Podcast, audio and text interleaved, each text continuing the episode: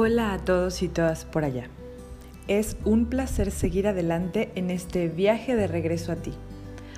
Hoy estoy grabando acompañada de una hermosa y purificadora tormenta y eso en lo personal me hace sentir feliz. Nuestro tema de hoy, salud emocional. La salud emocional en una persona se manifiesta cuando ésta se siente bien consigo misma y establece relaciones positivas con su entorno, reconociendo sus emociones y gestionándolas de manera óptima, es decir, no dejándose arrebatar por ellas. ¿Profundizamos un poco más? Acompáñame. Cuando un estímulo externo impacta en nosotros, se produce una respuesta psicofisiológica, es decir, un sentimiento. Este sentimiento se condiciona por la experiencia, la voluntad y la inteligencia emocional de cada persona. Por ejemplo, estímulo externo. Algo no sucede como yo lo esperaba. Condicionamiento. Si en mi experiencia cada vez que yo espero algo y no sucede como quiero me frustro, reacciono con violencia contra todo lo que tenga cerca y no hago nada por reeducar mi inteligencia emocional. Por lo tanto, me veré constantemente envuelto en situaciones de conflicto, negándome así la oportunidad de tener relaciones saludables. Dijo el psicólogo Abraham Maslow. La persona psicológicamente enferma es aquella que no tiene buenas y cercanas relaciones con los otros. Ojo, la inteligencia emocional no tiene nada que ver con la personalidad. Puedo ser alguien introvertida que disfrute de su soledad, pero cuando estoy en contacto con otros, mi interacción es armoniosa, no genero conflictos. El otro lado podría ser una persona con muchas aparentes relaciones personales, pero que no profundiza en ninguna. Resumen, en una persona emocionalmente sana hay armonía en su sentir, sus pensamientos, sus palabras y sus acciones.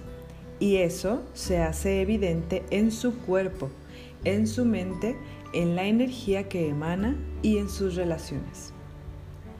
A ver, a ver, a ver. Alto. ¿Cómo es que la salud emocional se hace evidente en la salud física? Posiblemente te lo preguntaste. Es así. Cuando estamos sometidos a una situación muy estresante y no sabemos gestionarla, nuestro sistema inmunológico se debilita y disminuyen las defensas, por lo que es más fácil que seamos propensos a padecer gripes, enfermedades infecciosas, alergias, etc. Y por otra parte, nuestras emociones también están relacionadas con nuestro estilo de vida, si no aprendemos a gestionarlas, será frecuente incurrir en adicciones o tener sobrepeso, trastornos de anorexia, caer en el sedentarismo, insomnio, etc. Terminando por disminuir nuestra salud física. Entonces, ¿qué podemos hacer si no sabemos gestionar nuestras propias emociones? Primero, pedir ayuda es fundamental estar acompañado en un proceso de sanación o reeducación emocional, si lo quieres llamar así. No te recomiendo que lo lleves a cabo tú solo o sola, puesto que existen emociones demasiado turbulentas que sin un correcto acompañamiento pueden desencadenar reacciones que te pongan en riesgo o a tu entorno. ¿Qué es lo que aprendemos en un acompañamiento emocional? Básicamente, la resiliencia. Es la capacidad de sobreponernos a las adversidades de la vida, que éstas no desaparecen, sin importar que tanta armonía, paz o luz tengas en tu vida, los desafíos siempre estarán su propósito es impulsarnos a crecer y desarrollar nuevas capacidades, como la fortaleza y la autoconfianza. Hagamos un ejercicio de salud emocional. Acerca tu libreta y una pluma, o tus notas o la computadora. Esta es una lista o serie de pasos que puedes tomar en cuenta cuando te encuentres en una situación de estrés emocional o como una prevención. Paso número uno. Detente. Date tiempo, aléjate de la situación un poco, respira y siéntate o sal a caminar. En la mayoría de los casos no tienes que tomar una decisión instantánea. Número 2. Reconocer la emoción.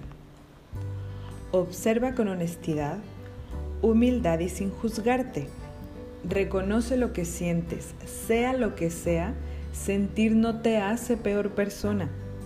Reconocerlo y aprender a gestionarlo sí que te hará una mejor persona.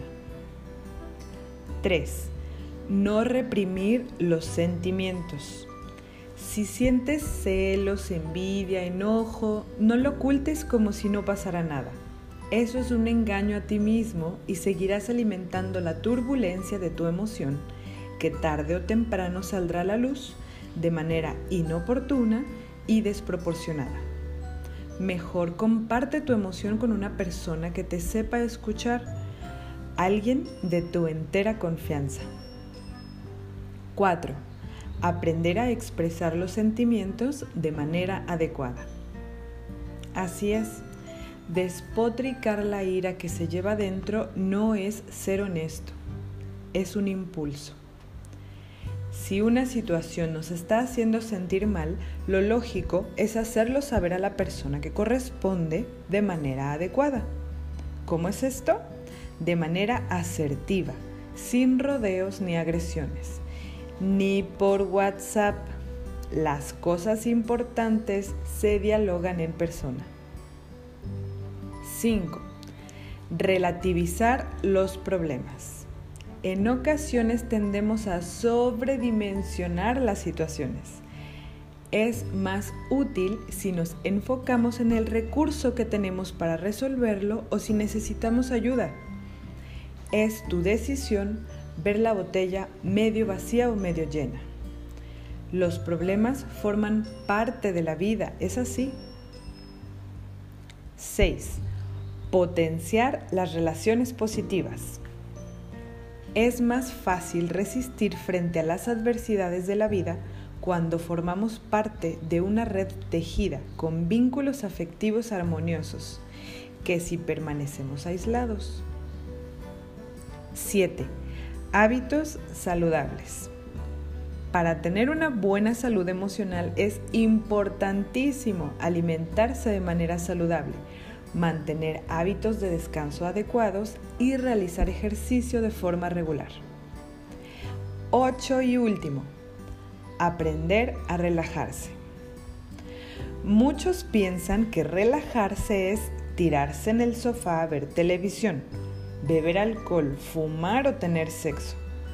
Lamento desilusionarte, pero la relajación efectiva en el estado emocional no tiene que ver con un detonador externo, sino interno.